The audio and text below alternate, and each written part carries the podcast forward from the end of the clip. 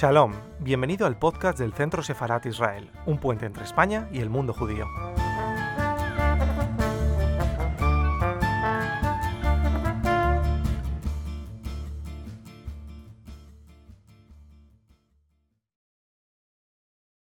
Hoy tenemos aquí a, un autor, a Norman Lebrecht, que es eh, crítico musical y que durante muchos años ha escrito diferentes libros y ahora viene con un nuevo libro que se llama Genio y Ansiedad. Y tenemos aquí para, para moderar este acto, tenemos a, a, Juan Lucas, que es director de la revista Scherzo, que es donde se ha publicado el, el libro, y tenemos también al crítico musical Luis Uñén.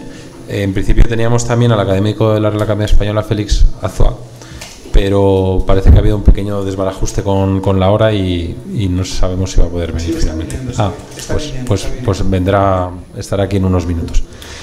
Y nada, pues decir que la obra de este, de este autor, de Norman Lebrecht, pues básicamente realiza una, un estudio, una topografía humana eh, sobre los aportes que, que, los judíos, que el mundo judío ha realizado a, al mundo y al progreso entre 1847 y 1947 y va saltando de unos personajes a otros y mostrando cómo en las diferentes historias eh, se van encadenando, puesto que al final el, el progreso que crean unas personas eh, repercute en el, en el progreso eh, de las siguientes generaciones.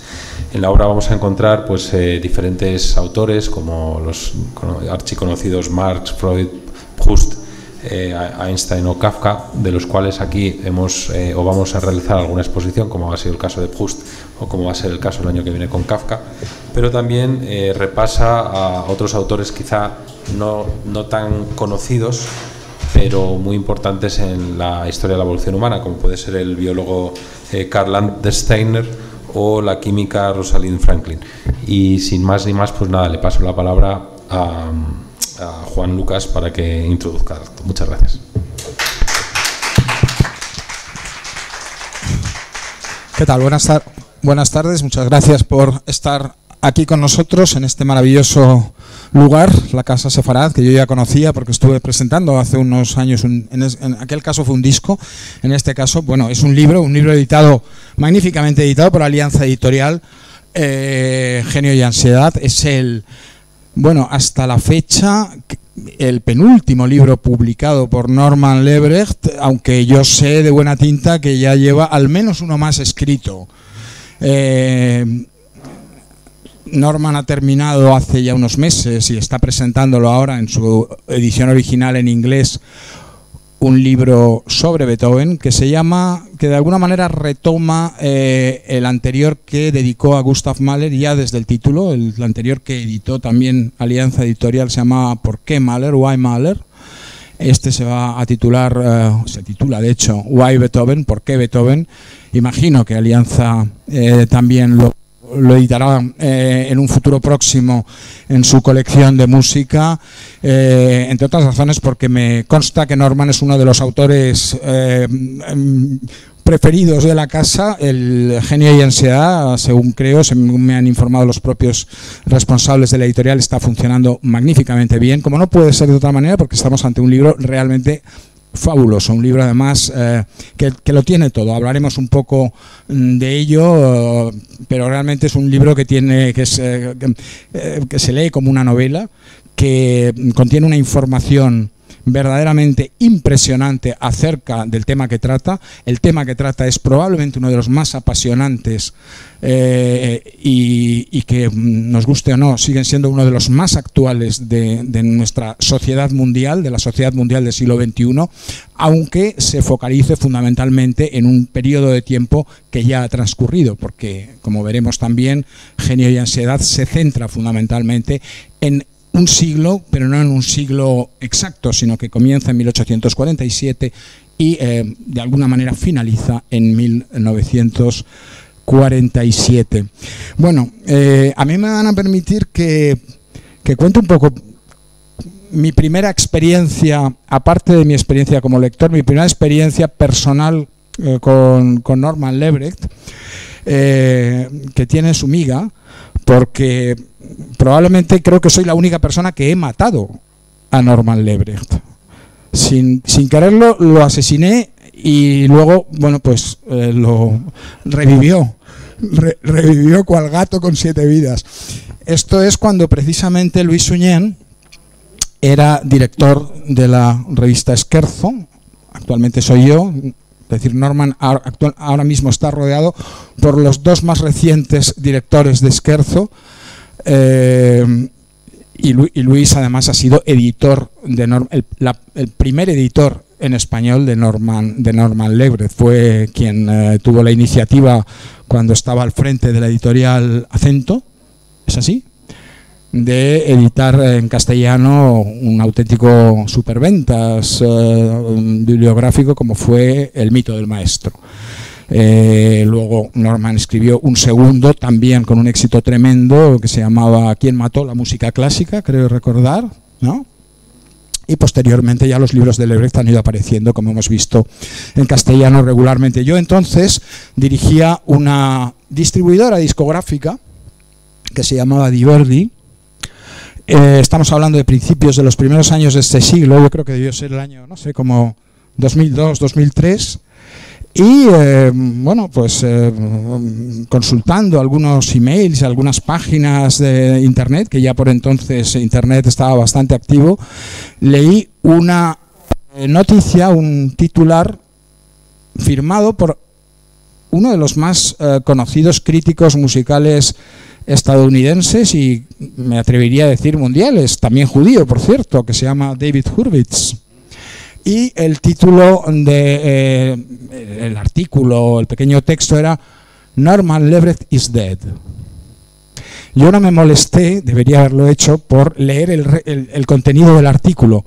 Inmediatamente cogí el teléfono y llamé a mi amigo Luis Uñer para decirle, te tengo que dar, ¿conoces ya la triste noticia, Luis? ¿Cuál? ha muerto Norman Lebrecht.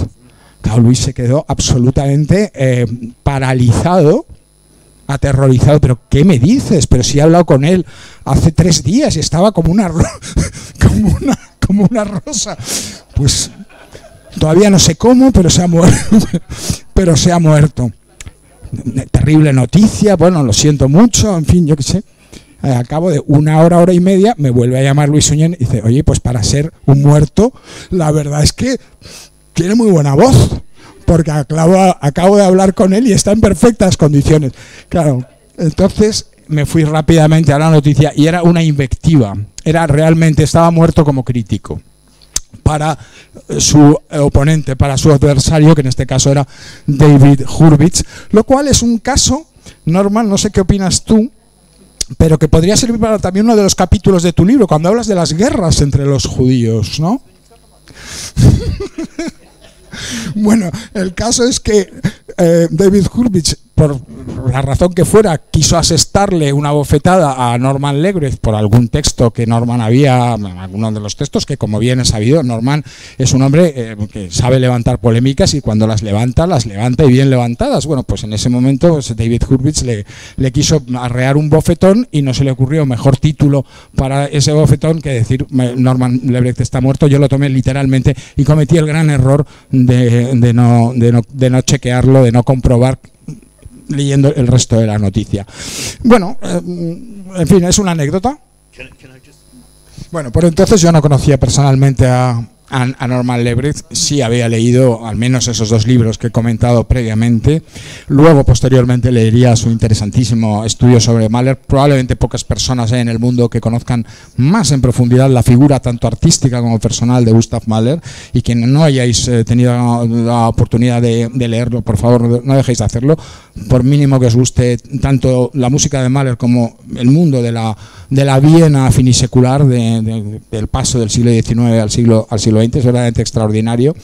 No lo conocía por entonces, más que como lector, leyendo sus libros y por supuesto leyendo mensualmente eh, el, contrapunto, contrapunto es el nombre de la sección que Norman lleva escribiendo mensualmente para Esquerzo, un auténtico honor para nuestra revista, pues desde, desde, desde la época de Luis, desde la primera época de Luis Uñén, yo creo que debió ser Luis probablemente a principios de, este siglo, ¿no? 2000, 2001 o algo así, que Norman se incorporó a, la escudería Esquerzo y, y, y aquí sigue para felicidad y gozo tanto de los lectores como de los que hacemos eh, la revista.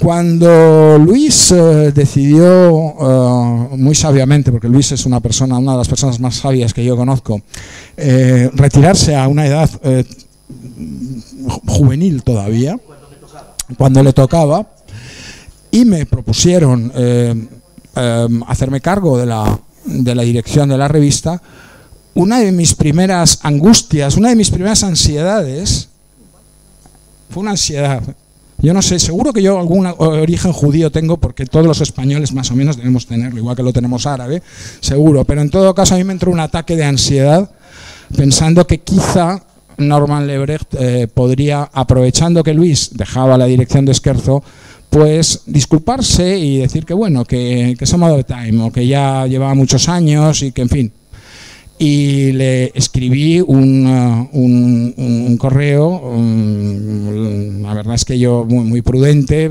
preguntándole si, si, si, querría seguir bajo mi dirección, inmediatamente con una generosidad proverbial que luego he tenido eh, ocasión ya en estos casi siete años que llevo en la dirección de Esquerzo de comprobar mes a mes, porque el Norman Lebrecht es un hombre tremendamente generoso, además de un escritor verdaderamente fabuloso y un polemista genial, eh, me dijo que por supuesto que siguiera contando con él, lo cual fue un auténtico alivio, porque para mí hubiera sido realmente una pérdida terrible, ¿no? que en el primer número la figura de Norman Lebrecht dejase de estar, de estar en Esquerzo. Bueno, desde entonces Norman no solamente no ha fallado ningún mes en, sus, eh, en, su, en su cita con Esquerzo mensual, sino que además ha abierto su página web, que es una de las más leídas del mundo, Sleep Disc, en donde cada día introduce todo tipo de noticias alrededor del mundo de la música clásica, lo ha abierto incluso a Esquerzo de tal manera que eh, hemos creado una especie de simbiosis entre nuestras propuestas editoriales internauticas, por decirlo así,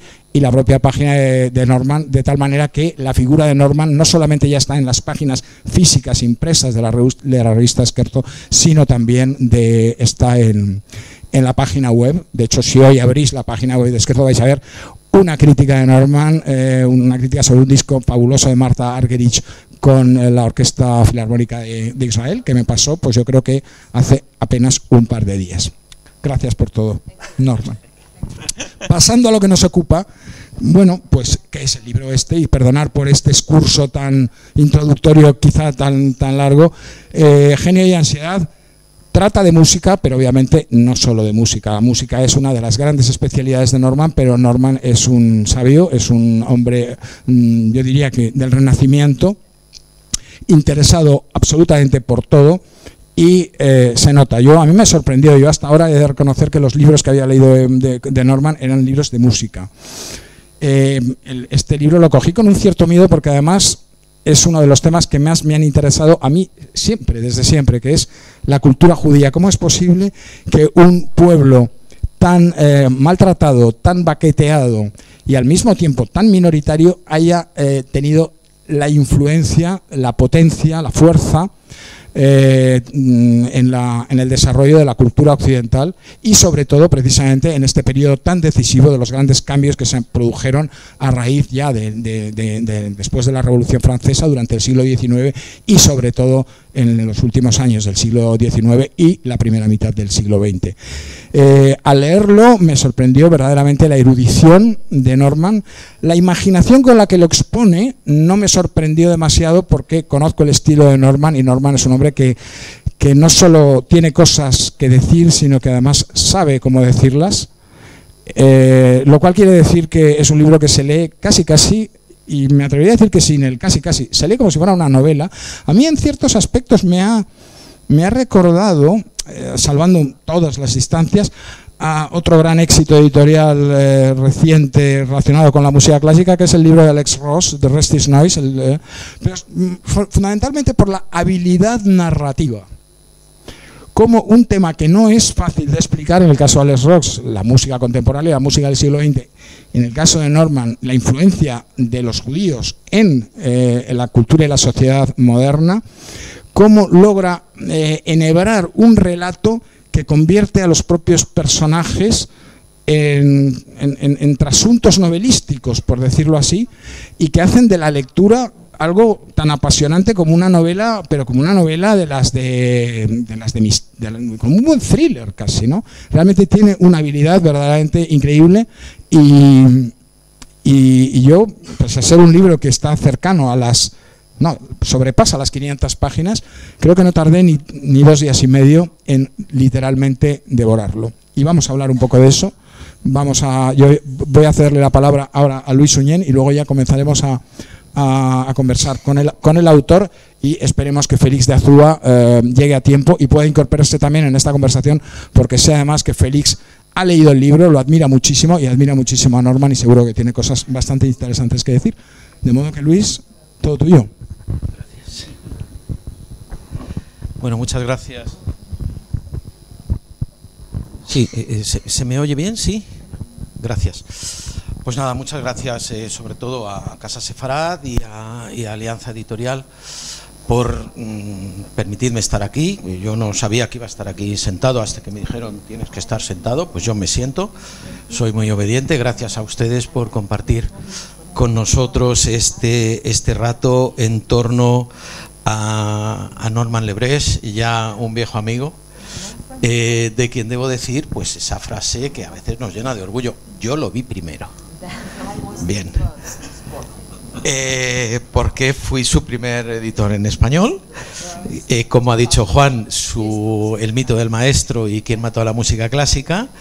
Dos libros que cambiaron, cambiaron radicalmente el eh, periodismo cultural, el periodismo musical. lo convirtieron en periodismo de investigación, porque una de las cosas que tiene Norman y que se ve perfectamente en Genio y Ansiedad es el rigor en las fuentes. Es decir, siempre en los libros de ensayo de Norman hay una parte final dedicada a notas, a fuentes, a eso que llamamos crítica textual cuando hay que hacerla. Y eso, claro, le da, digamos, una, importancia muy especial a su reflexión. Eh, que es también otra de las cuestiones fundamentales en, la, en, los libros de Norman y en Genio y Ansiedad muy especialmente, que es también el estilo. Eso sus traductores lo saben muy bien.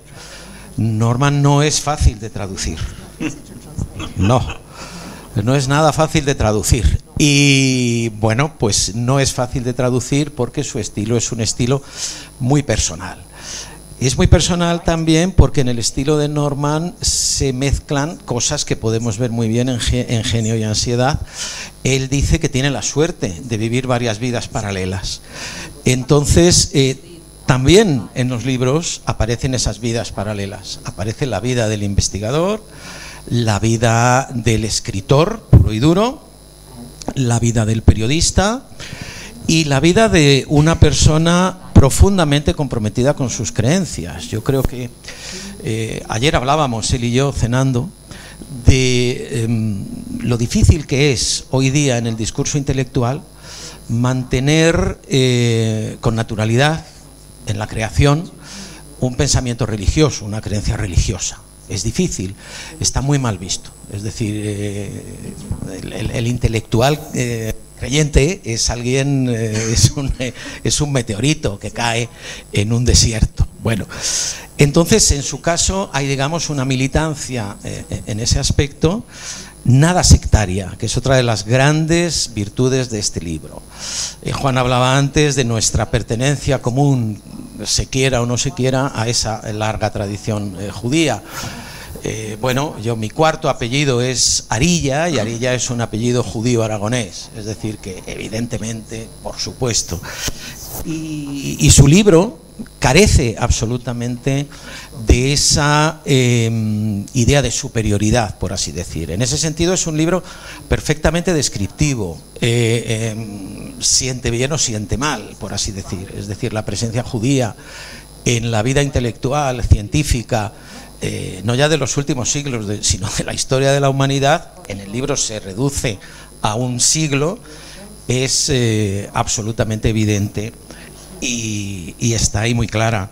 Él eh, lo explica muy bien, lo pone, pone en boca de alguien que no recuerdo quién es, definiendo lo que es un judío y da una definición absolutamente magistral. Dice, un judío es como cualquier persona, pero más. Eh, me parece absolutamente definitivo, absolutamente definitivo, porque... Eh, nos puede cuadrar a cualquiera de nosotros si nos ponemos a pensar. ¿no? Nosotros podemos ser como cualquier persona, pero más. Quizá porque todos somos un poco judíos, no lo sé, tampoco quiero ir más allá.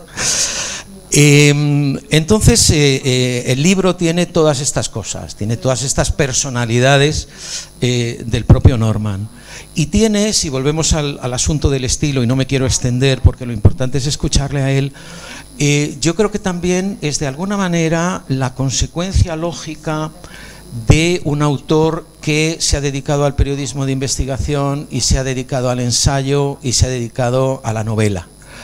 Entonces el libro tiene por una parte, salta muy bien las eh, reglas de lo que sería un ensayo académico. Es decir, eso los españoles lo sabemos muy bien. Cada vez que decimos que nuestra filosofía del siglo XX se caracteriza por la falta de sistema.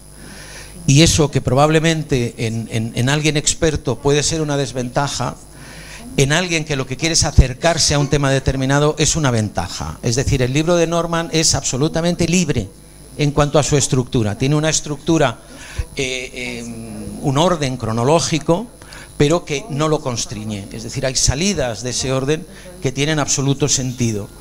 Y luego, mm, yo creo que también como manifestación de esa, de esa sabiduría narrativa que él tiene, hay momentos absolutamente magistrales. Para mí, yo lo he dicho más de una vez y se lo he dicho también a él, el episodio de eh, la cura de antisemitismo por la que pasa Dickens es absolutamente magistral, es realmente extraordinario. Y luego, en menos páginas, la ligazón que hay, el hilo que lleva desde Bisset, el autor de Carmen, hasta Marcel Proust, con Sara Bernard por medio, me parece también eh, absolutamente fascinante.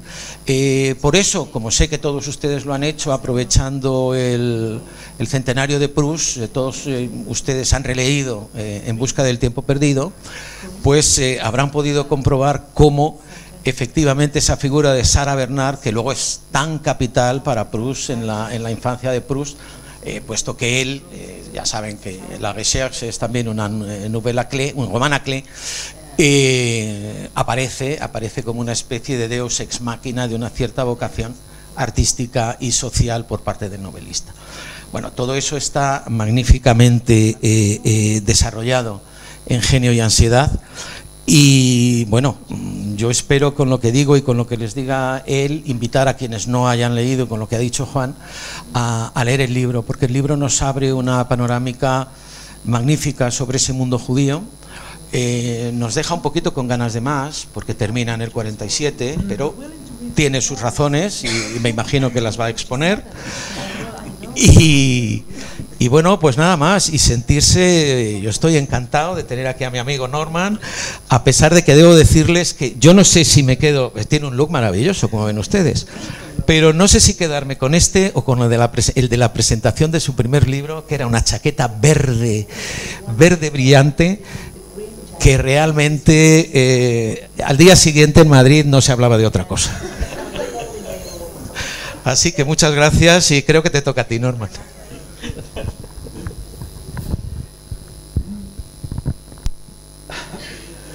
Thank you so much, Juan. If you prefer, I can ask you things, but I think if you can introduce a little bit, uh, sure, then, okay. we start talking. So you start talking. For Yeah. two, three minutes, I'll take notes, and then I'll do it into Spanish. Oh, okay, fine. Um, thank Yeah. Thank you so much, Juan. Thank you so much, Luis. Uh, let me just say briefly that my relationship with Spain, with uh, Scherzo and with Alianza, with Luis and Juan, it feels as if it goes back to the days of Ferdinand and Isabella.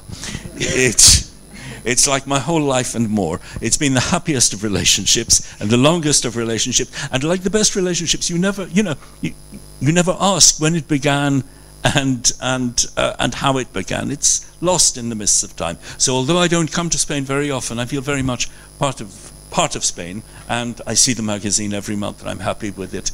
And and my relationship also with Alianza, with the editors there, with has been really one of the happiest in my life. Bien, pues muchísimas gracias a Juan y, a Luis. Pues mi relación con España y con la revista Scherzo y con Alianza Editorial, pues se remonta casi casi, desde mi punto de vista, a la época de los Reyes Católicos. Es que, bueno, es como si hubiese estado toda mi vida con, con ellos. La verdad es que ha sido una relación felicísima, la más feliz. Y, y, lo cierto es que cuando uno tiene una relación tan extensa en el tiempo y tan feliz, pues no se pregunta ni cuándo empezó ni cómo, ¿no? Está algo ahí perdido en el tiempo y ya está. Yo sí que me siento muy cerca de España, aunque no puedo venir muy a menudo o no tengo la ocasión de venir a menudo, pero sí que me siento muy, muy cercano, sobre todo también a, la, a través de la relación con la revista. Uh, I know our time is short. Some people are still waking up from their siesta. Others have made plans for the evening. So I will try to be very, very concise. Um, why did I write this book? It's a problem that has been preoccupying me for certainly half of my adult life. Between the middle of the 19th century and the middle of the 20th century. This is the most fertile period in human history. It's the time in which the world changed the most, in which we, we went from, uh, in which communications went from the horse to, to, to, to manned flight, in which medicine went from complete ignorance to heart transplants, in, in which every single form of human activity was uh, completely transformed. There are about three dozen individuals who we can credit with making these changes, with, with rewriting our understanding of the way the world works. About three dozen, and almost half of them are Jewish. How is that possible?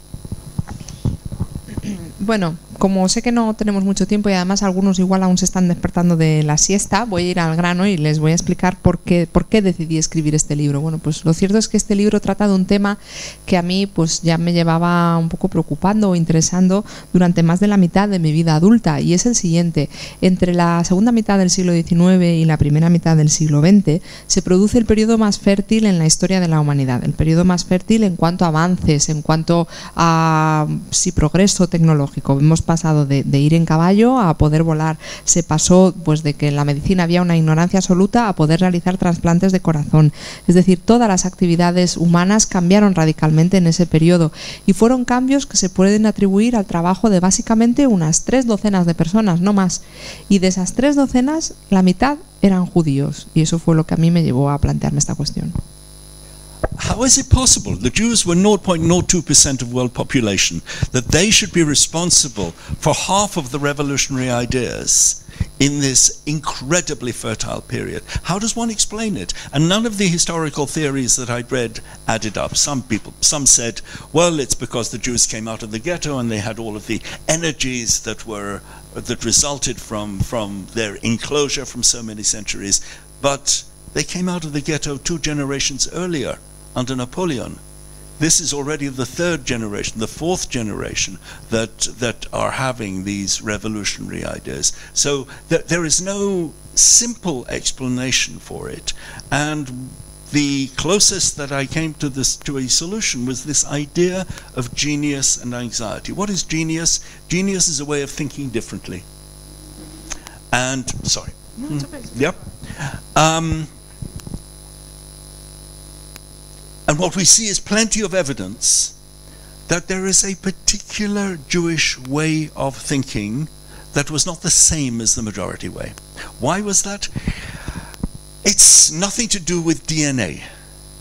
It's nothing to do with intellectual exceptionalism. It's not because Jews are born cleverer than anyone else. It's because of a certain cultural transmission, cultural and intellectual transmission, something that Freud perhaps would call a collective unconscious.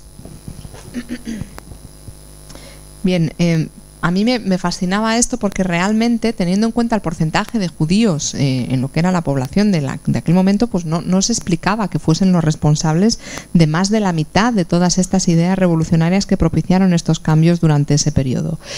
A mí lo que me chocaba más era que había una serie de teorías sobre esta cuestión, pero realmente ninguna daba una respuesta clara, ¿no? Porque había quienes decían que, bueno, pues esto se debía a que los judíos habían salido del, del gueto y que entonces que, salían pues con muchísima energía porque, bueno, y querían expresarse después de aquella época de haber estado recluidos, pero eso tampoco es así, porque ya habían salido del gueto dos generaciones antes, entonces estamos hablando de la tercera o la cuarta generación ya. O sea, las cosas no son, no son tan sencillas o a mí no me lo parecían. Entonces vinculé un poco con la idea de, de genio y ansiedad, que es lo que se plantea en el libro. ¿Y qué es el genio? Pues para mí el genio es una manera de pensar, pero es una manera de pensar diferente. Eh, hay muchas pruebas que demuestran que en el caso de los judíos pues tenían una manera de pensar distinta a la de la mayoría. ¿Y por qué era esto? Pues no se debía ni a una cuestión genética, ni a que hubiese una excepcionalidad intelectual entre los judíos que fuesen más listos ni nada, sino que se debía más bien a una cierta transmisión cultural que había entre ellos en el pueblo judío a lo que Freud podía llamar un inconsciente colectivo. In 2,000 years of exile and isolation, they developed different ways of asking a question, a different angle of approaching a problem, and then of trying to and then of trying to analyze it. The Talmud is full of full of questions that come from nowhere, and in some cases the questions are, almost seem to be ridiculous.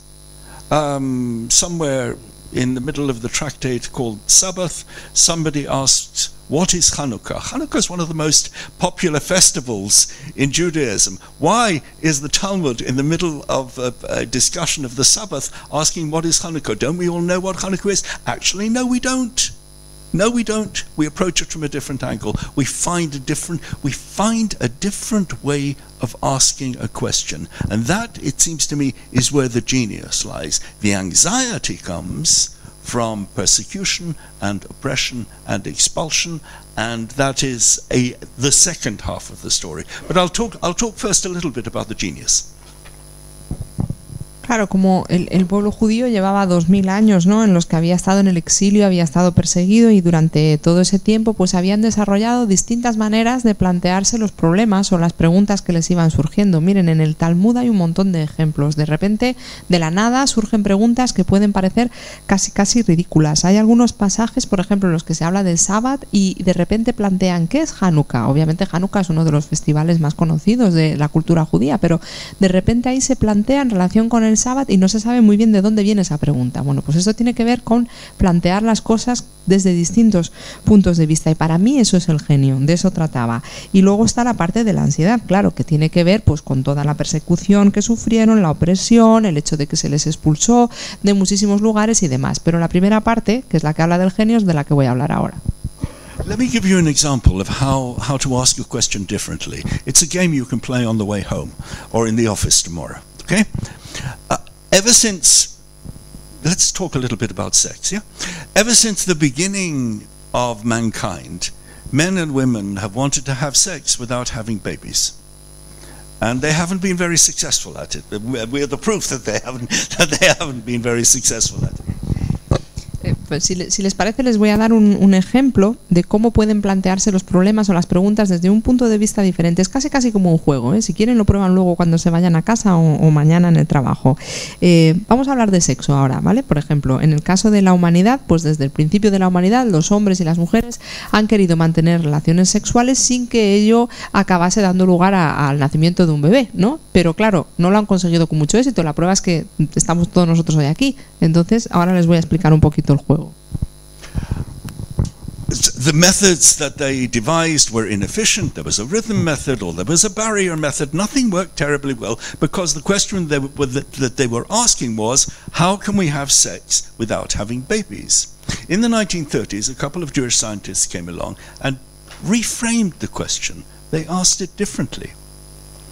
They said, and, and this is really a Talmudic question, and I can show you the original in the Talmud. They said, In what condition does a woman have to be in order that she cannot fall pregnant after sex? Bueno, pues como decía, la humanidad fue desarrollando toda una serie de métodos para que las mujeres no se quedasen embarazadas después de, después de haber practicado el acto sexual, pero no tenían mucho éxito. Y la pregunta que se hacían era, bueno, pues cómo conseguir que el resultado del acto sexual no sea un bebé. Bueno, pues en los años 50 de- del siglo pasado, una serie de científicos judíos decidieron cambiar la pregunta, darle otro ángulo. Y es una pregunta incluso que tiene sus orígenes en el Talmud. Luego, si quieren, les puedo dar las referencias. Entonces, ellos se planteaban en qué condición tiene que estar una mujer para no quedarse embarazada después de haber practicado relaciones sexuales. In what condition does she have to be if she's between the ages of 9 and 90 and capable of having children? If she's pregnant already. Boom, the light goes on. All we have to do, say the scientists, is simulate pregnancy in the female body, and then she can't conceive. From there to the contraceptive pill is one short step. This is how we have contraception.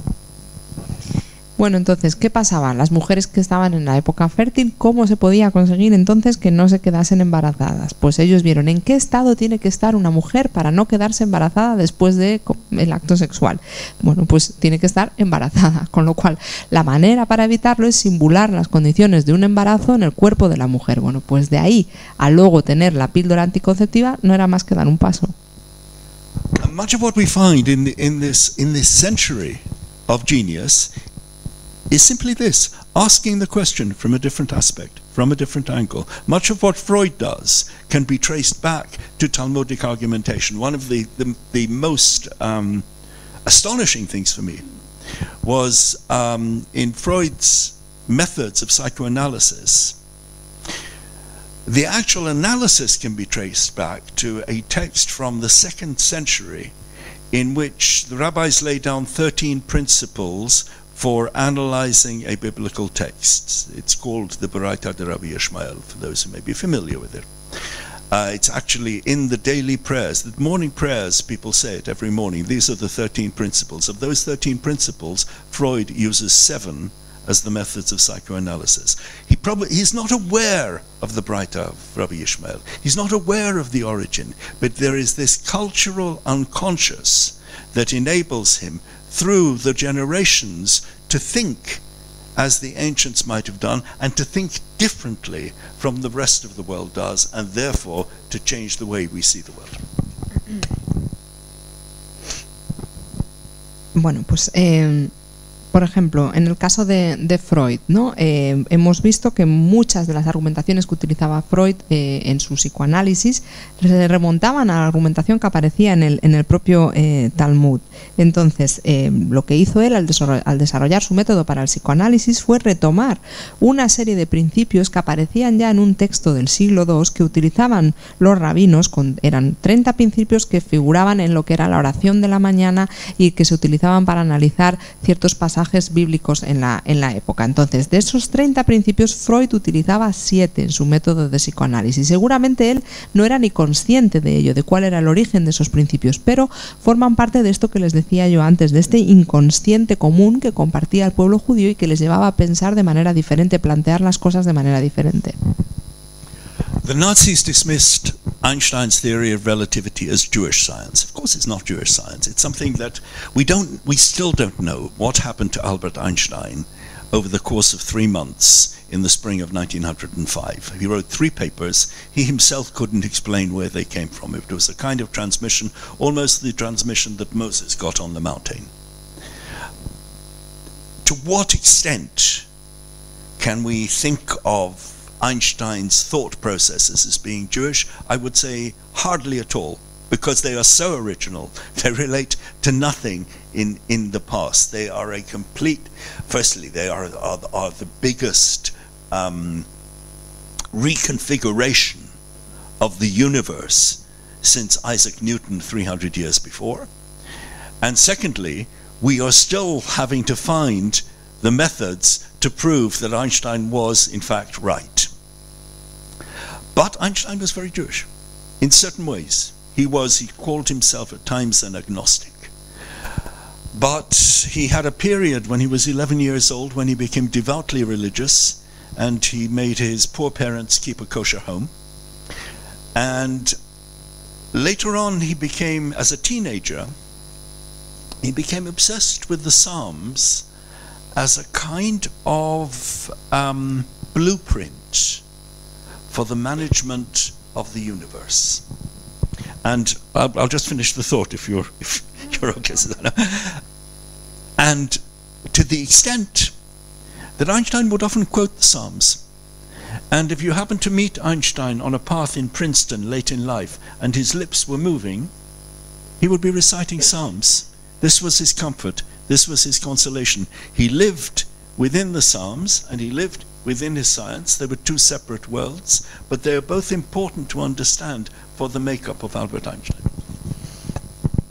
En el caso de, Einstein, pues los, nazis lo que hicieron fue rechazar su, propia teoría y es que a día de hoy ni siquiera sabemos, o él mismo no era capaz de explicar qué fue lo que le pasó durante los tres meses de esa primavera del año 1945, donde produjo, bueno, pues estas formulaciones extraordinarias, ¿no? Es que parecía que era como a Moisés cuando se le habían revelado los textos sagrados, ¿no? ¿En, en, en qué punto podemos decir que el proceso o la manera de reflexionar o de pensar de Einstein era una manera eh, judía? Pues, pues yo creo que en ningún momento, ¿no? Porque realmente tenía una manera de reflexionar y de pensar tan original que no se puede relacionar con nada del, del pasado, ¿eh? porque realmente nos, nos llevó a cambiar pues toda la concepción que teníamos nosotros del universo desde que la había planteado Newton 300 años antes y a día de hoy todavía no hemos sido capaces de desarrollar los métodos que demuestren que su teoría era, era cierta. Pero sí que era muy judío en algunos aspectos. Eh, él cuando tenía 11 años pues eh, se obsesionó con todo el tema de la religión y, y, bueno, traía un poco de cabeza a sus padres. De adolescente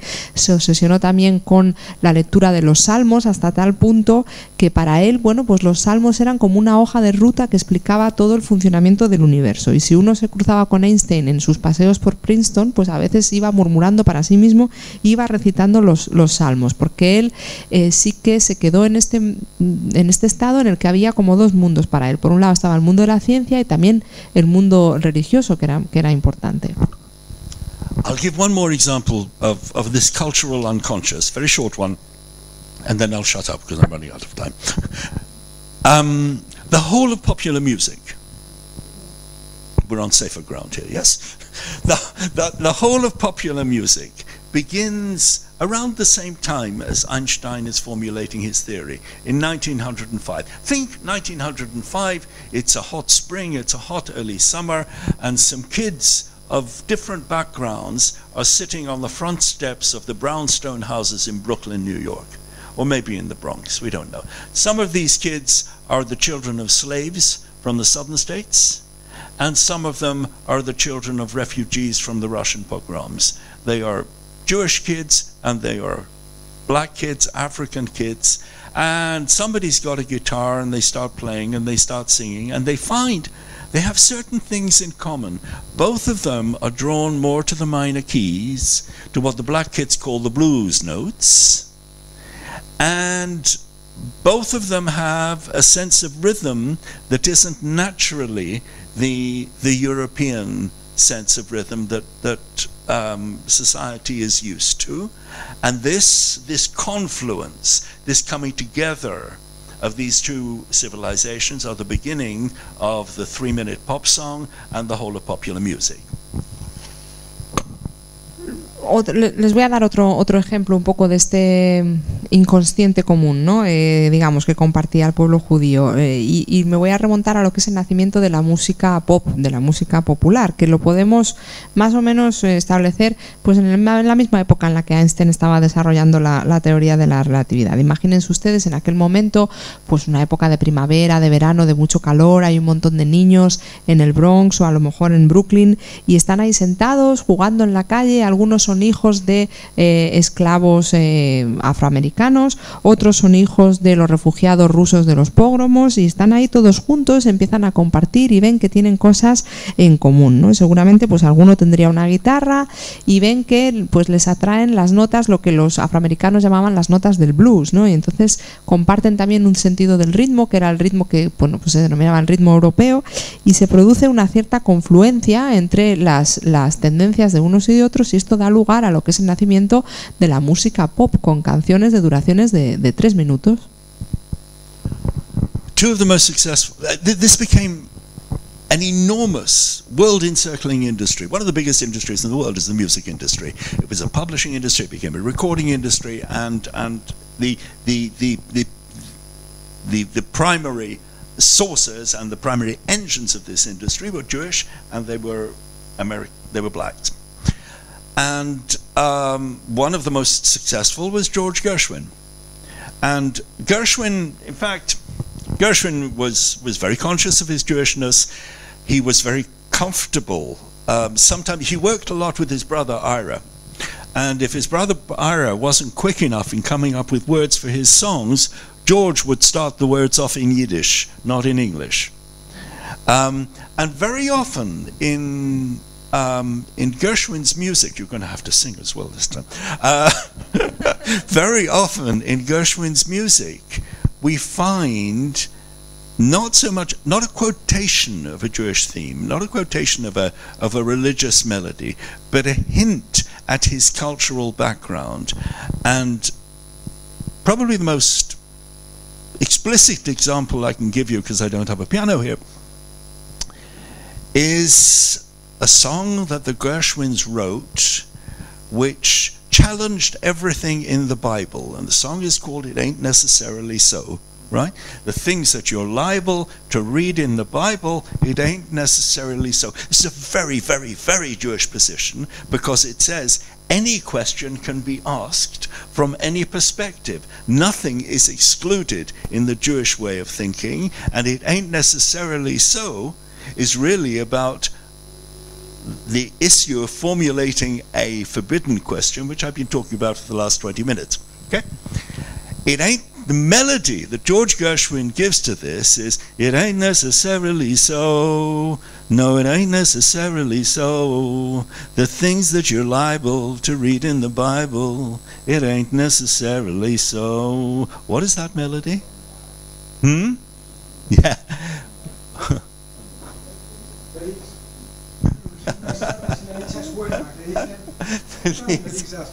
So glad you could be here. Ha sido horroroso. No solo mismo en el otro extremo, pues ya toda la ciudad colapsada. What is that? What is that melody? Da da da da da da da da dum da di da di da da di dum. If any of you has ever been to a yeshiva, a place of religious learning, of Talmudic learning, this is the traditional melody of learning. This is how you study the Talmud. And Gershwin takes this melody and he turns it around and he challenges everything in the Bible and he challenges everything in the Talmud. And that is genius and anxiety. Thank you very much.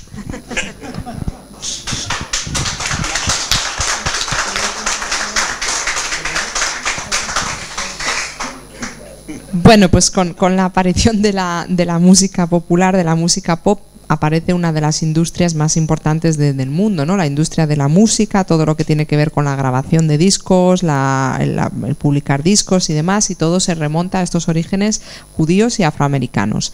Otro ejemplo que les voy a dar es el de los hermanos Gershwin, George Gershwin, que era un cantante que además, bueno, pues hacía gala también de, de sus orígenes y de su cultura, y él trabajaba con su hermano, y cuando este no era lo suficientemente rápido a la hora de proporcionarle letras para las canciones, él lo que hacía es que cogía y se ponía a escribir directamente en yiddish, o sea, no, no es que no, ya no lo hacía ni en inglés, ¿no?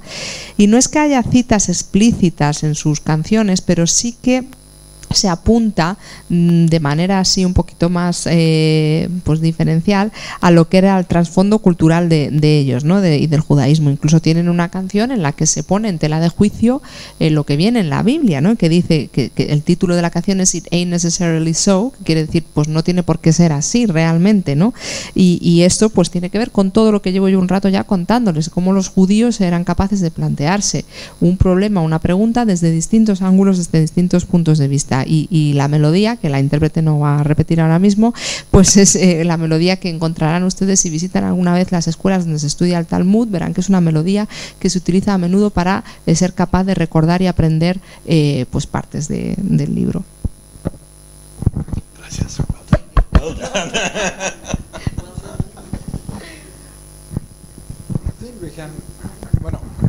Félix, eh, bienvenido Ha habido un poquito de desfase horario.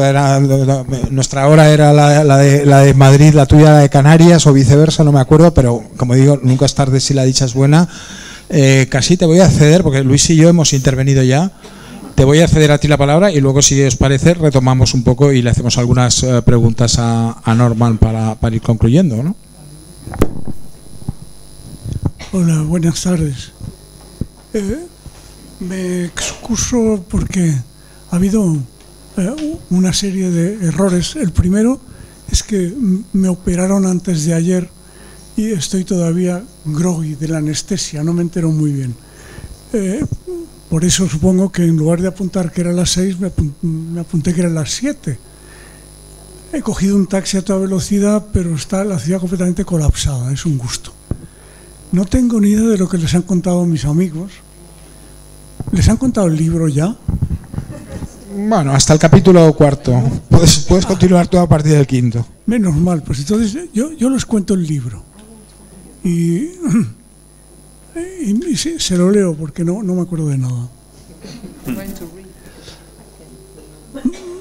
Más de 20 historias se reúnen en este espléndido libro y a cuál más interesante. Dado que se trata de personajes judíos cuya actividad tuvo lugar entre 1847 y 1947, algunos de ellos son muy conocidos, como Einstein, Kafka o Freud, pero otros son sorprendentes, como el enigmático músico Alcan. Lebrecht tiene un gran talento narrativo y odia el lugar común, el cliché, el cromo.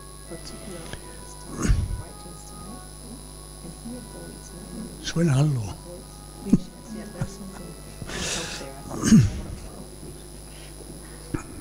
Ah, me he perdido completamente. Eh, y odia el lugar común.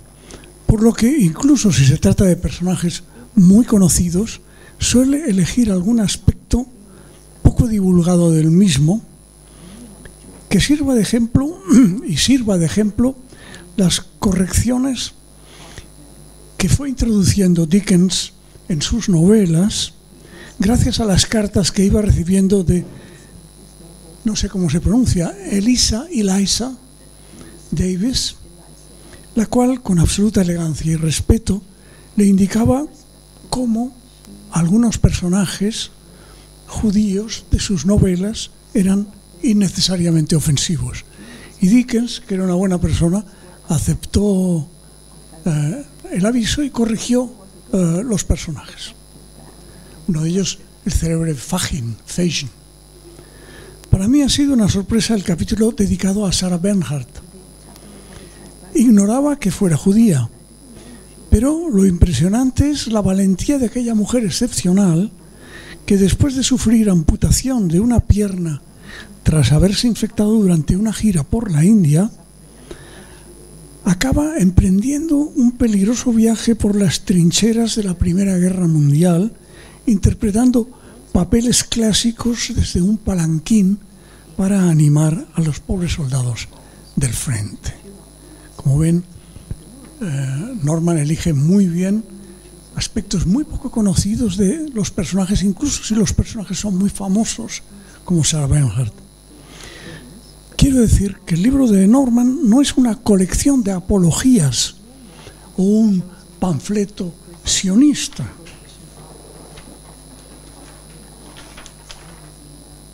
sino una muestra de excelente equilibrio y capacidad narrativa para llamar la atención sobre todo lo que debemos a ese pueblo torturado.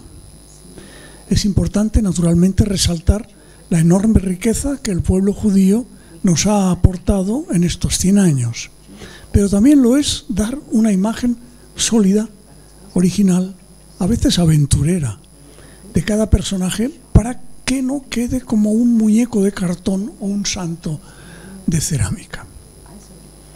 Y también creo que es importante el rescate de muchos judíos poco conocidos, como ese Solomon Schechter, arqueólogo, egiptólogo, experto bíblico, que deja a su muerte en Estados Unidos el conjunto de sinagogas más grande y poderoso del mundo.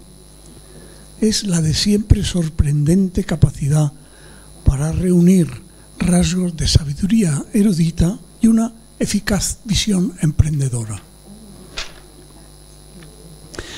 Pero no por ser judío recibe algún gran artista un trato de favor.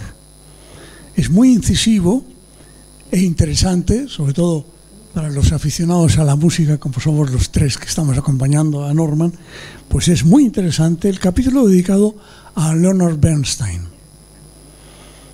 y a sus fragilidades políticas y morales, por decirlo de la manera más suave posible. Y en gran contraste, claro, con el excelente retrato de Schoenberg y el tan emocionante de Gershwin. Es realmente uno de los capítulos más delicados del libro. Y esto no es eh, por casualidad, porque Lebrecht es, sobre todo, eso sí se lo habrán dicho ya, uno de los críticos y escritores musicales mejores del mundo. Es imposible resumir la riqueza de este libro seguramente solo quepa decir honradamente, por favor, léanlo.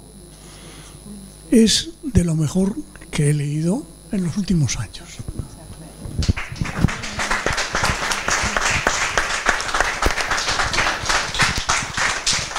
Bueno, muchas gracias, Félix. Eh, Félix, eh, yo lo invité personalmente a participar en este, en este acto porque desde su incorporación a, a, Esquerzo, eh, de hecho, Félix de Azúa de alguna manera abre la revista Esquerzo en la página 3 y, Lebrecht, Norman Lebrecht, la cierra en la última página o en la penúltima, si contamos la cubierta ya, ya, tienen ahí una conexión, pero es que desde el primer momento, desde que Félix aceptó el reto de, de, ocupar el puesto de Antonio Muñoz Molina, que entonces tenía esa tercera de Esquerzo, eh, Félix me eh, confesó, eh, me, manifestó su admiración por, Norman Lebrecht. Y, cuando se publicó el libro Genio de Ansiedad, obviamente pedí a mis amigos de Alianza Editorial que le enviaran un, ejemplar y decidió dedicarle la tribuna del mes siguiente. Todo esto lo digo porque, aunque además la tribuna es distinta, las ideas más o menos son las parecidas a las que acabas de exponer, pero la, tribuna que se llamaba Grandeza Judía, se llama Grandeza Judía y que ustedes pueden consultar si quieren en la página web de Esquerzo, cuando la, a los pocos días de colgarla precisamente en la página web, después de que se hubiese publicado en la revista impresa, ha tenido más de 30.000 lecturas, 30.000 clics según Google Analytics, no nos lo estamos inventando, realmente son datos comprobables. Y eso al tercer día, luego ya he perdido, la, he perdido un poco la cuenta. Norman, yo a mí me gustaría hacerte por lo menos un par de preguntas. Una es más obvia y la dejo un poquito más para después, pero la primera es una que me intriga bastante. El libro gira en torno a una pregunta. ¿Es cómo es posible que una parte tan pequeña de la humanidad haya eh, tenido tanta influencia eh, sobre todo en un periodo tan importante en el desarrollo eh, cultural eh, de la misma. Estamos hablando fundamentalmente de Occidente. Y yo leyendo el libro, todas las figuras son fascinantes y la interrelación entre ellas y entre el medio que les tocó vivir son fascinantes y cómo lo vas exponiendo. Pero hay un asunto que, que, me, llama eh, poderosamente la atención. Según mi modo de ver, una de las grandes, eh, una de las grandes eh, cuestiones que marcan precisamente el inmenso cambio cultural que se produce en Occidente en el periodo que analizas, es decir, entre 1847 y la mitad del siglo XX, es el cambio en la percepción que el hombre tiene del tiempo. Creo que precisamente el siglo XX es el siglo en donde el tiempo se repiensa por primera vez en la, historia de la humanidad de una manera completamente diferente. Y son precisamente tres judíos los que abanderan esa nueva visión, esa nueva percepción del tiempo y cada uno en un área primordial pero totalmente diferente. Einstein en la ciencia, Bergson en la filosofía y Proust en la literatura. ¿Hasta qué punto esa excepcionalidad judía, que tú analizas también en el libro, tiene que ver con un especial sentido que puedan tener los judíos del tiempo? two really, really, really important points. Why uh, is this on? No. Yeah. Yes. Um, two really important points. Why was it this tiny group were impelled to so much production, so much activity over this over this period? Firstly, human suffering. In many cases, they were simply um, driven by what they saw in front of them and thought, maybe we can do it differently. Um, a completely obscure figure, Karl Landsteiner. I was once talking to a room full of professors in Oxford. Some of them were professors of medicine. I said to them, when did uh, blood transfusions become safe? And there were only two of them who knew, who could put a date on it, and only one of them knew the man who was behind it. Karl Landsteiner is so completely forgotten, but he is actually the man who saw that in Vienna in the 1890s, which was the world center of major abdominal surgery, at least half the patients were dying. They weren't dying from the surgery, which was very successful. They were dying for something, from something else, and Landsteiner was the one who worked out that it's because there were different types of blood. And so he was driven to this discovery by, by human suffering. I could go on for a long time about Landsteiner, so I'm going to stop. I'm going to stop now. Eh, bien, bueno, aquí hay varias, varias preguntas que cabe la pena plantear, eh, que merece la pena plantear. En primer lugar, ¿por qué, por qué tanta, tanta actividad en ese momento? Tante- estas personas tenían tanta actividad intelectual, tantas ganas de producir. Pues seguramente porque estaban rodeadas de muchísimo sufrimiento eh, ajeno. Ellos veían todo este sufrimiento y seguramente se planteaban, bueno, pues si se podían hacer las cosas de manera eh, diferente. Por ejemplo, en el caso de Karl Landsteiner, yo estuve hace tiempo hablando con profesores de medicina en la Universidad de Oxford y les planteé la pregunta de a partir de qué momento eh, fue seguro o se consiguió hacer que las transfusiones sanguíneas fuesen seguras para el paciente que recibía la sangre. Y solamente dos de estos médicos me supieron decir el momento exacto en el que se descubrió y solo uno conocía el nombre de, este, de esta persona que fue la que descubrió pues lo que estaba pasando. Mira, en la época de Landsteiner, en aquel momento en Viena se operaba muchísima gente, era el centro neurálgico, digamos, de las cirugías abdominales en la época y más de la mitad de los pacientes fallecían no por, por motivos que tuviesen que ver con la operación, sino pues no se sabía por qué. Y él fue el que descubrió, mm, bueno, pues que se debía a las transfusiones sanguíneas que no se estaban haciendo bien. Pues nadie, nadie sabía realmente en la facultad de medicina, cuando yo lo pregunté más que una persona, quién había sido eh, el descubridor de, esta, de esta cuestión. human suffering, human need. Schoenberg understood that the romantic, chromatic edifice of music was collapsing under its own weight. Music had to be written in a different way, which is why he went into atonality, went into 12 tone music. Actually, Alcan, who you mentioned, had already anticipated some of this in the 1840s. Um, the they, they, they find something things that are wrong with the world and they have to do something about it. The question of time is there with all of them. It's there with Einstein, of course, who redefines time. It's there with Proust, who redefines time in literature. Proust, of course, is writing almost entirely in the present continuous, very often in the present continuous. Um, it is there in. Um, it's there in Freud, in Freud's definition of time, of the continuum, of the separate, the non-separate worlds of dream and reality, which is also a, a spectrum of time. It is, it's, um, there is no simple explanation for it, but um, the Hebrew of the Bible is written in the present continuous. It is widely mistranslated. In most languages, you read, In the beginning, God created heaven and earth. This is a mistranslation. To any, any Hebrew grammarian, and any and, and and the whole of the exegetical transition, uh, the whole the tradition in Jewish history, what it should be translated as is, in the beginning of God's creation of heaven and earth, the earth is uh, is is chaos, it's tohu vavohu, and so on and so forth. It's present continuous. Time doesn't exist. There is no before, and there is no middle, and there is no end. Time, in, in the Jewish perspective, is flexible and continuous. And so when you apply that to the Western cultural tradition, obviously you're going to have a revolution. Um, sí. Em, um, bueno, también en aquel momento pues había autores que se dieron cuenta de que había que repensar pues todo lo que tenía que ver con, con la música y fue, lo, y fue lo que hicieron, ¿no? Los autores que ha mencionado también él antes.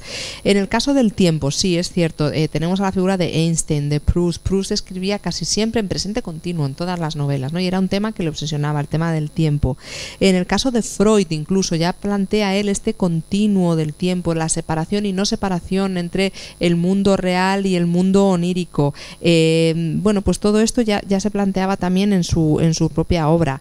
¿Por qué? ¿Por qué surgía una y otra vez este tema? Pues tampoco hay una explicación fácil. ¿eh? Incluso en el, en el hebreo que aparece en la Biblia, eh, se, bueno, pues hay una traducción que se ha hecho mal a lo largo de la historia hacia muchísimas lenguas, porque se dice al principio, cuando Dios creó la tierra, todo era caos, y en hebreo, en original, se escribe en presente continuo, es decir, la tierra es caos, es decir, no hay un pasado, un presente y un futuro, no hay un antes y un después, es una idea del tiempo flexible, y obviamente cuando eso se incorpora a lo que es la cultura occidental, pues se produce una revolución, claro.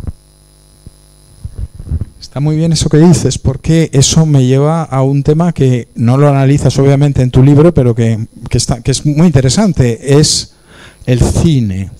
Hay un libro, para mí el más importante que se ha escrito hasta la fecha sobre cine, que es del filósofo francés Gilles Deleuze, en dos volúmenes, que en donde analiza precisamente cómo el cine conquista un lenguaje propio.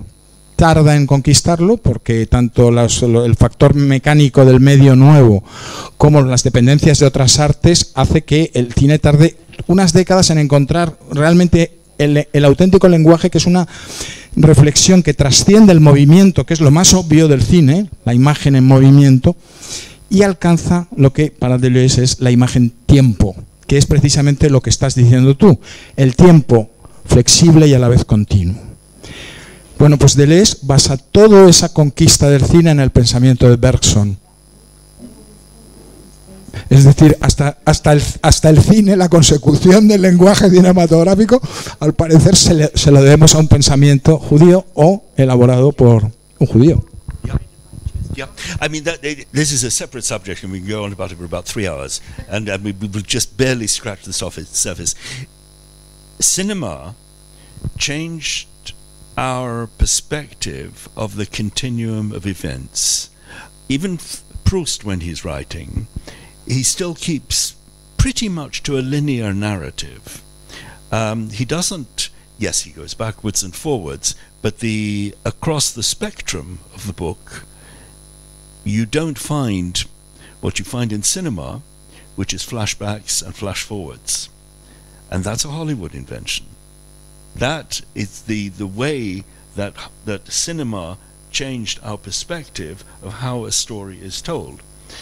I don't have to tell you who were the makers of Hollywood, who were the people who went to Hollywood between 1910 and 1920 and set up the studios. They had a different concept of time. They had a different way of telling a story. And they were Jews, and they were Jews. And if you want to take that back to a much, much earlier source, there is a rabbinic source which says, um, and there is no before and after in Torah. The events that you read in the Bible, it ain't necessarily so. They didn't come in the order in which they're written down. You can read them in any order that you choose. You shuffle them, you make them aleatory.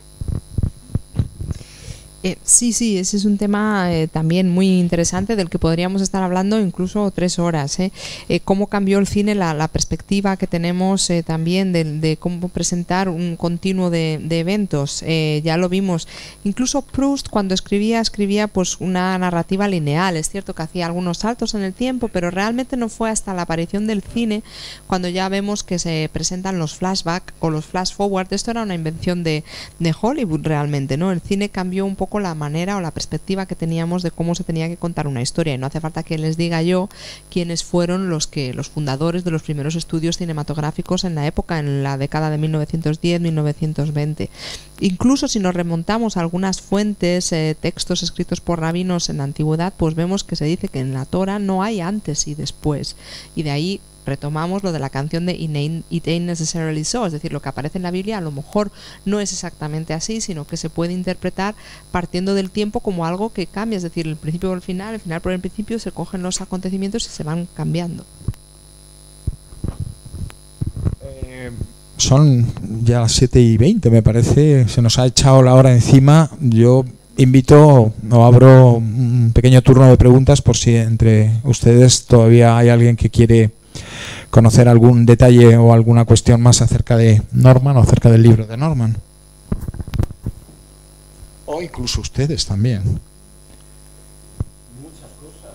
Lo que pasa es que sé que aquí tienen un horario limitado. Si, si alguien quiere hablar, mejor que sea alguien de los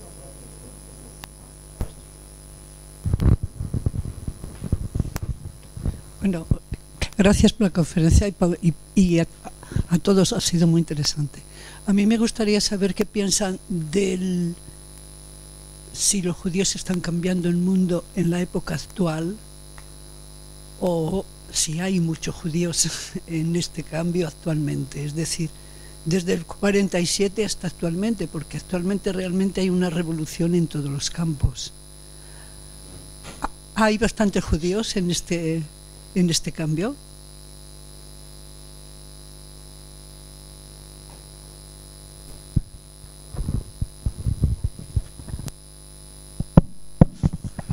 Um, I chose this particular period because that was the period of the most intense activity, and I stopped at 1947 because I didn't want to get into the whole end of history question which comes with the creation of the state of Israel. So th- that's the reason for those dates. No, of course, creativity doesn't stop. Uh, yeah, okay. it continues in the 1950s with, with the discovery of uh, with the, the with the polio injection, which um, changed so much of the lives of children. I was still of the generation that grew up with people in my class who had calipers because they had polio, or others who died of polio. So there were still things going on. That was uh, Jonas Salk, and still at the end of the century, the makers of Google, the makers of the internet, the makers of Facebook, and so many other things. They happened to be Jewish, but the the, the particular thrust of activity, the great engine of activity, it seemed to me, took place between those two dates, 1847, uh, 1947. Incidentally, also, I chose 1847, not 1848, because 1848 is such a cliche, as you know, in Spain.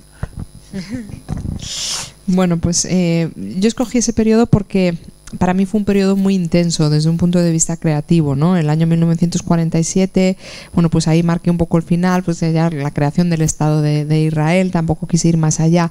Eh, es cierto que la creatividad no se detiene, ni muchísimo menos. En la época de, los, de, la, de la década de los 50 se creó la vacuna de la polio, que salvó la vida de millones de niños. Yo soy de una generación en la que en mi clase había chavales que habían, habían afectados por la, por la polio, algunos de sus miembros, incluso algunos habían fallecido.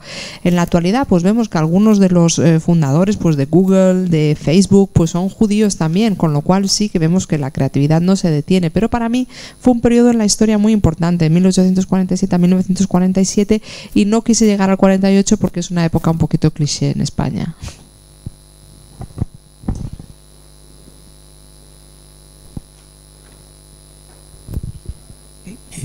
Se dice que la inteligencia no se mide por las respuestas que uno da, sino por las preguntas que hacen. ¿Será que uno puede definir al pueblo judío como aquel pueblo que tiene preguntas, el que tiene las preguntas? Y los judíos, para mí, más que una raza, son un mismo pueblo alrededor de una misma historia. Y por lo tanto, toca contar bien la historia. Y la historia se cuenta a través de preguntas.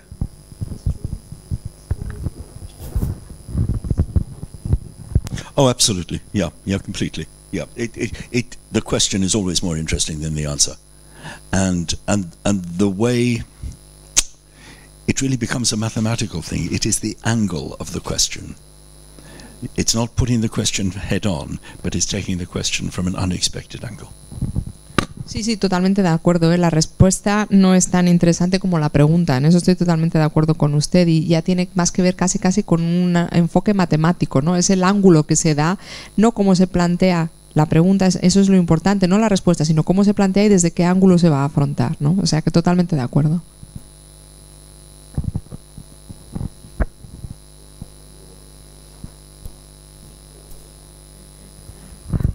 Buenas tardes. Ahora que estamos en la era de los influencers, ¿no crees que ha perdido algo de fuelle los influencers, los influencers musicales en estos últimos años? Judíos me refiero.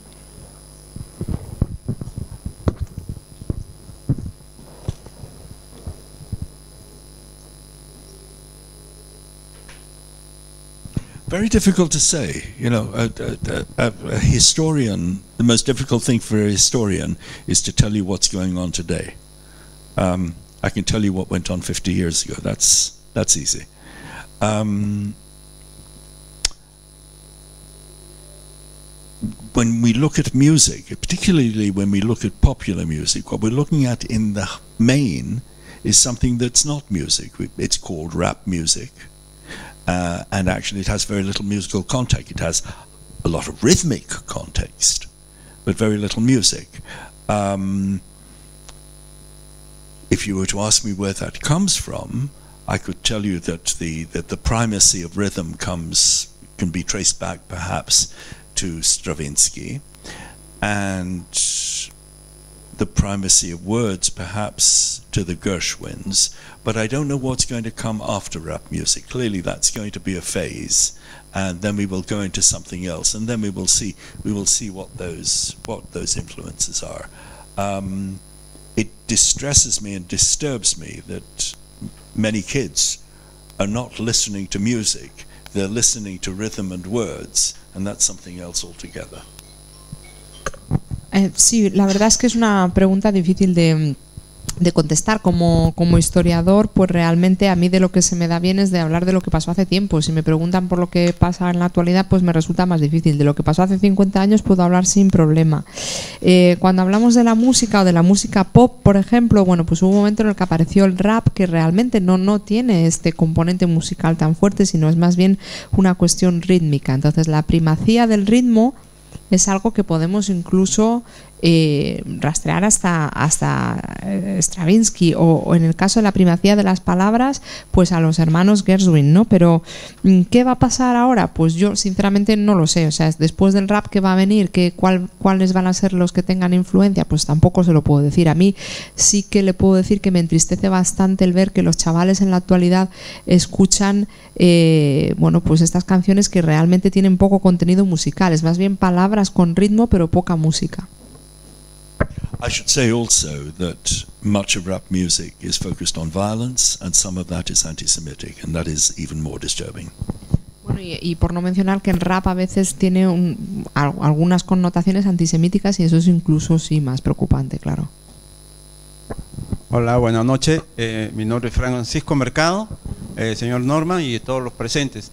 Yo soy peruano, emigrado a Bolivia de la década del 80 por el terrorismo pero como librero de Mundo Libros, eh, importador también, en octubre estuve en Liber, está interesante este tema suyo y hasta el título está muy interesantísimo.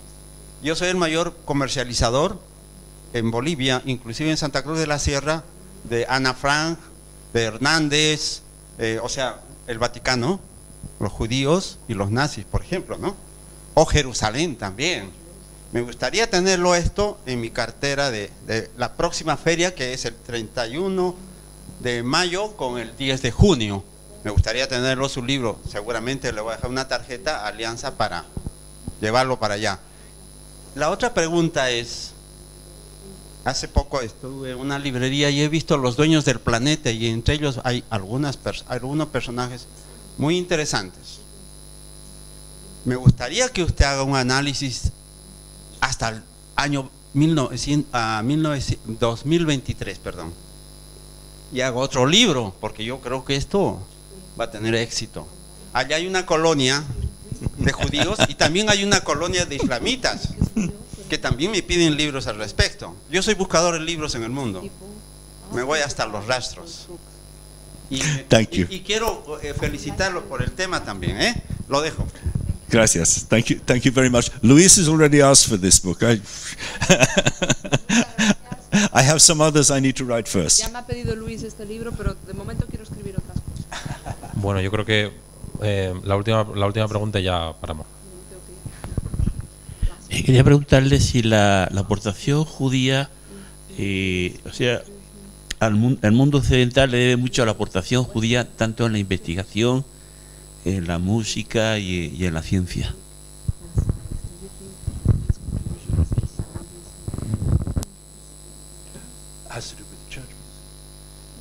¿Puede plantear otra vez la pregunta?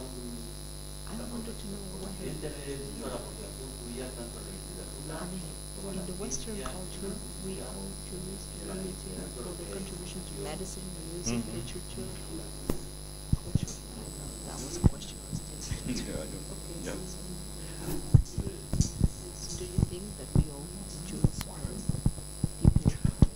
Within this period, within this period, yes, this was the intensive period of, of, of the Jewish contribution, and, and you know sometimes you know Mendelssohn, Felix Mendelssohn, who was the first Jewish composer to contribute to Western civilization, was seen as the ideal Christian, but very often when you go into his works, you will find that there are Jewish themes there, and there are things that he has, that he is saying, that he is composing in a very Jewish way. So the contribution comes sometimes very directly, and sometimes more. Um, it, it's more hidden. Sí, bueno, pues, pues muchísimas gracias. Eh, sí, vamos a ver, este periodo lo escogí porque hay una gran eh, contribución de, de- de la población judía a lo que es el avance ¿no? de la tecnología y el progreso. Por ejemplo, Mendelssohn, que fue el primer compositor eh, judío que contribuyó enormemente a todo lo que es la cultura occidental, bueno, pues se le, normalmente se planteaba que él era el cristiano ideal, cuando realmente si echamos un vistazo a, las, a, las, a sus obras, pues vemos que había muchos temas eh, judíos, con lo cual sí que había una contribución ya muy importante desde aquel momento, o sea que sí, sí podemos decir que esta contribución al mundo occidental pues es muy, muy relevante. Muy bien, pues eh, vamos a cerrar aquí este, este acto. Espero que hayan disfrutado. Mm, insisto, no dejen de leer el libro, es verdaderamente apasionante y en él vas a encontrar todas las respuestas precisamente a esta cuestión. Muchísimas gracias al Centro Sefarad por eh, su hospitalidad. Muchísimas gracias a Alianza Editorial por haber propiciado este libro en la traducción castellana, por cierto, espléndida, y es verdad lo que dice Luis Uñán, que no es nada fácil de traducir Norman Lever, sé de lo que hablo. Eh, muchas gracias, Félix. Muchas gracias, Susana, por una magnífica labor de traducción.